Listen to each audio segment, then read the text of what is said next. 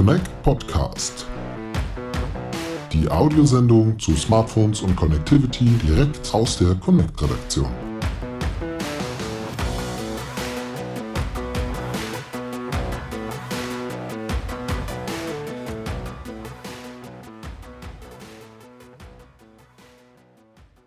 Ja, herzlich willkommen bei uns hier im Connect Podcast auf der Connect Conference. Gide Mareski, könnten Sie einmal ähm, kurz sich vorstellen und Ihren mhm. Aufgabenbereich bei Telefonica? Sehr gerne. Ja, ich bin Chida Mareski. Ich leite den Bereich Customer Project Management unter dem Bereich B2B Technology Solutions äh, bei Malik Rau und Jan Busch. Mhm. Und ich bin zuständig für die Implementierung von technischen Lösungen für den Geschäftskunden, unter anderem private Netze, aber auch SD-WAN. Mhm. Private Netze, also 5G Campusnetze sind das dann genau, korrekt? Genau. Wie würde so ein Prozess ablaufen, wenn ich jetzt mhm. als Kunde zu Telefonica gehe und sage, oh, ich interessiere mich da jetzt für ein 5G Campusnetz, hätten Sie da vielleicht sogar ein Beispiel, ein Praxisbeispiel? Ja, ja, sehr gerne. Also es kommt vor, dass entweder Kunden proaktiv auf uns zukommen oder aber auch wir aktiv an Ausschreibungen teilnehmen. Mhm. Wenn wir den Kundenkontakt haben, ist es so, dass wir uns erst einmal die Anforderungen des Kunden anschauen. Das heißt, hat das, bringt das schon Use Cases mit? Welche Anforderungen hat er bezüglich Latenzen oder äh, Datenübermittlung?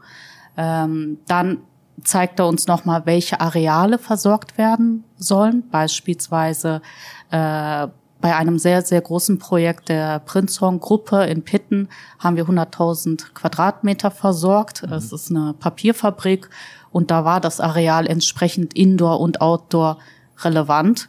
Äh, da machen wir eine, ein sogenanntes High-Level-Design, heißt wir konzipieren äh, die am besten notwendige technische Lösung, äh, besprechen sie mit dem Kunden, Anschließend fahren wir auch vor Ort, um ein Low-Level-Design zu machen. Heißt, sämtliche Partner, Generalunternehmer und wir fahren zum Kunden und gucken uns am Standort an, was macht wirklich Sinn, mhm. wo setzen wir die Access Points etc. Mhm. Danach äh, wird gebaut und an den Betrieb übergeben. Mhm. Papierfabrik haben Sie uns das als Beispiel schon genannt. Wäre man vielleicht auch nicht sofort als erstes draufgekommen, dass mhm. das ein klassisches Beispiel für ein 5G-Campus-Netzwerk wäre? Können Sie uns vielleicht noch weitere Partner nennen? Genau. Ähm, bei Helios zum Beispiel, also im medizinischen Bereich, haben wir auch ein Campusnetz aufgebaut. Wir haben 50 Räume in einem Krankenhaus versorgt. Ähm, genau, und das ist eben relevant für Use Cases im Healthcare-Bereich. Mhm. Genau. Äh, als Use Case, das kann ich noch ergänzen, haben wir während des Projektes Positioning getestet. Das heißt, äh, was, äh, was ein Fall ist in Krankenhäusern, dass zum Beispiel Betten auf einmal verschwinden. Ein Bett okay. kostet 2000 Euro. Ja. Äh, und das war mitunter ein Gedanke, auch ein Use Case im Zuge des Projektes auszutesten.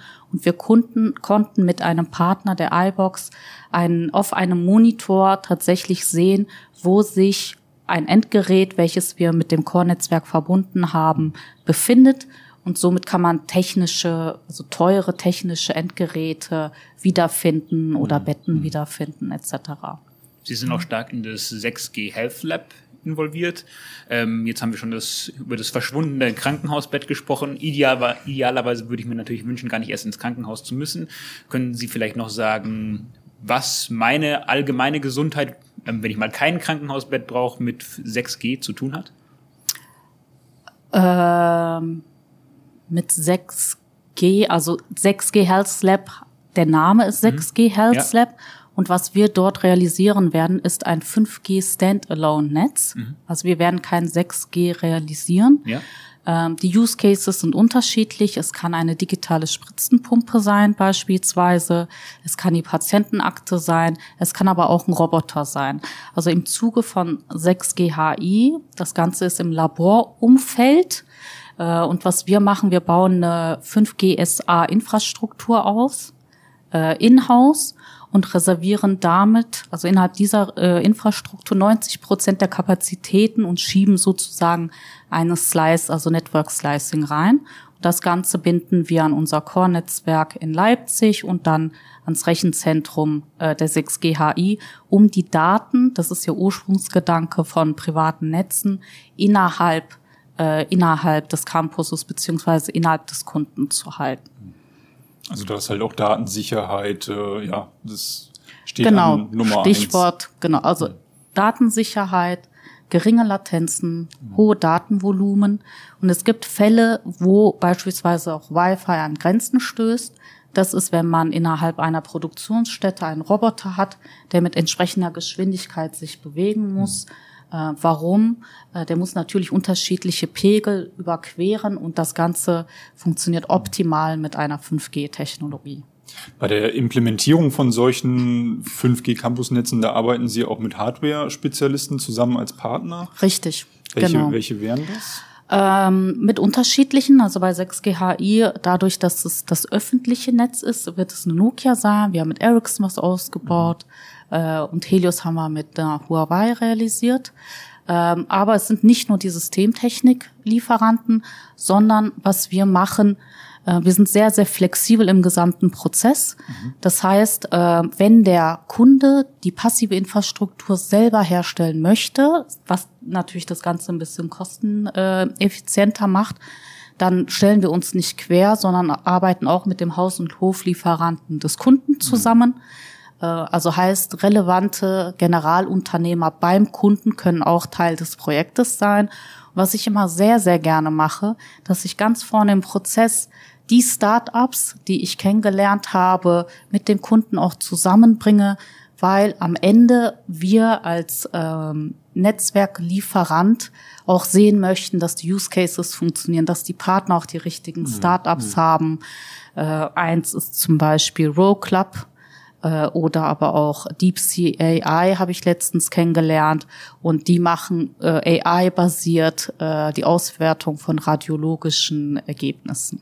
Okay. Ja. Sie haben jetzt schon einige Genau. Partner genannt und auch ähm, das Zusammenbringen von Startups mit Kunden. Im letzten Jahr hatten wir noch das Erlebnis, dass viele der Konferenzteilnehmer sich eher noch ein stärkeres und besseres Zusammenarbeiten gewünscht hätten.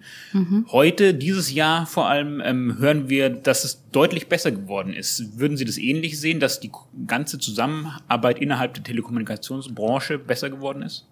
Ähm, Provider, Systemtechniklieferant und Startups arbeiten sehr gut zusammen. Äh, aber wenn natürlich so ein Deal reinkommt, es gibt immer einen Provider. Genau. Also, Also zwei machen keinen Ja. wenig Sinn, Ja, ja. weil ein Netzwerk. genau. wo sehen Sie da denn die Herausforderungen im Gespräch mit dem Kunden und der Implementierung von solchen Netzen? Ähm, die Herausforderung ist, dass der Kunde zum Teil, wenn er beispielsweise die passive Infrastruktur selber errichten möchte, sehr gut abgeholt werden muss. Ähm, das heißt, ähm, wir gehen den gesamten Prozess mit einem Projektleiter oder dem Service Manager gemeinsam mit dem Kunden. Also die Zusammenarbeit muss sehr, sehr eng sein äh, und sämtliche Abstimmungen müssen sehr gut sein, weil steht einmal die passive Infrastruktur, wurde etwas falsch gemacht. Wir möchten natürlich keine Wände aufreißen im Nachgang. Äh, Das ist Punkt Nummer eins. Und das zweite ist, es ist sehr wichtig, von der Implementierung eine saubere Übergabe in Richtung Betrieb zu machen, weil ich stelle das Netz hin, damit bin ich fertig, aber mein Kollege nebenan verantwortet den Betrieb. Das heißt, auch im Betrieb haben wir äh, flexible Modelle. Es kommt zum Beispiel vor, dass der Kunde Service Level 0 und 1 selber machen möchte. Das kann er bei uns. Aber im Hintergrund ist immer der Systemtechniklieferant. Er bekommt äh, je nach Bedarf einen Service Manager oder einen technischen Service Manager an die Hand und darf dann auch quasi in der Betriebsphase äh, nicht im Stich gelassen werden. Würden Sie mit einem Kunden auch Nutzungsszenarien entwickeln? Also wenn jetzt ein Kunde auf Sie zukommt und sagt, ja, 5G Campusnetz hört sich schon ganz gut an, ich bin aber noch nicht so sicher, was mache ich eigentlich damit? Äh, Ist das auch ein Teil? Ähm, wir beraten, wir holen Partner dazu. Äh, wir haben auch ein, eine super ähm, Gruppe voller, also wir haben die Ingenieure noch, unser Engineering noch, ähm, die uns auch begleiten. Ähm, aber dadurch, dass wir eine re- relativ kleine Abteilung äh, sind, ist es nicht so, dass wir viele Ressourcen reinstecken.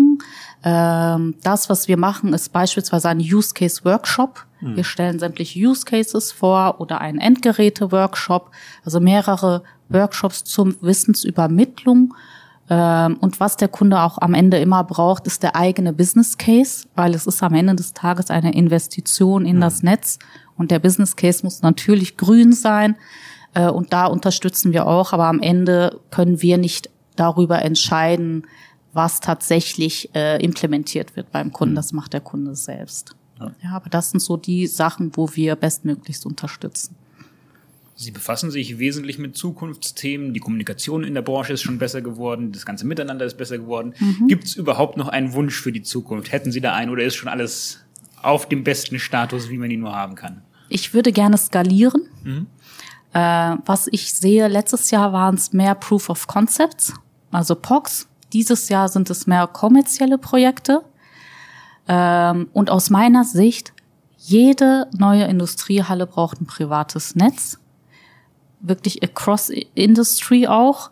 Äh, und ich würde gerne sehen, dass gerade diese Technologie noch mehr skaliert und es eigentlich gängig wird, äh, weil die Use Cases brauchen es. Mhm.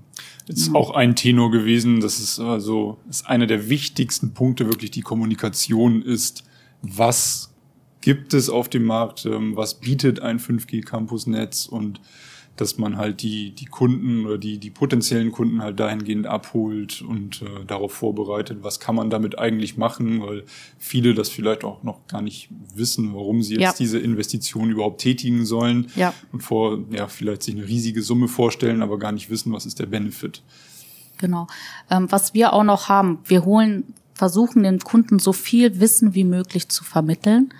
Und ich lade Sie sehr, sehr gerne in unser Office ein. Wir haben eine Innovation Experience Area und dort kann man die unterschiedlichsten, tollsten Use Cases wirklich sehen. Äh, und das ist Technik, deswegen äh, mag ich meinen Bereich auch sehr, weil es bleibt nicht bei der Konzeption, sondern am Ende kann ich alles anfassen äh, und sehen und auch selber ausprobieren, AR, VR. Mhm. Und wenn ich mir beispielsweise ein Digital Twin angucke, äh, wenn ein Mitarbeiter äh, mit der Datenbrille ein, äh, an ein Rack geht und im Endeffekt sich digital die Gebrauchsanweisungen rausziehen kann, Änderungen vornimmt und das Ganze im Hintergrund im ERP-System auch eingespielt wird. Das sind eben so die Sachen, die den Kunden auch überzeugen. Mhm. Also mit Theorie kommt man nicht weit, sondern man muss dem Kunden direkt die Praxis zeigen. Mhm. Und das macht man auf Basis ja, von Innovation Labs. Ich glaube, im äh, weltweit haben wir alleine zehn, äh, selbst genau mit einer Vira auch im mhm. Hintergrund.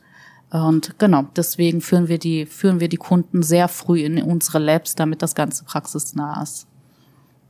Technik zum Anfassen. Wirklich zum Anfassen und das ist auch das, warum es Spaß macht. Mhm. Super, dann ja. bedanken wir uns sehr für das Gespräch. Gerne. Dankeschön. Vielen Dank.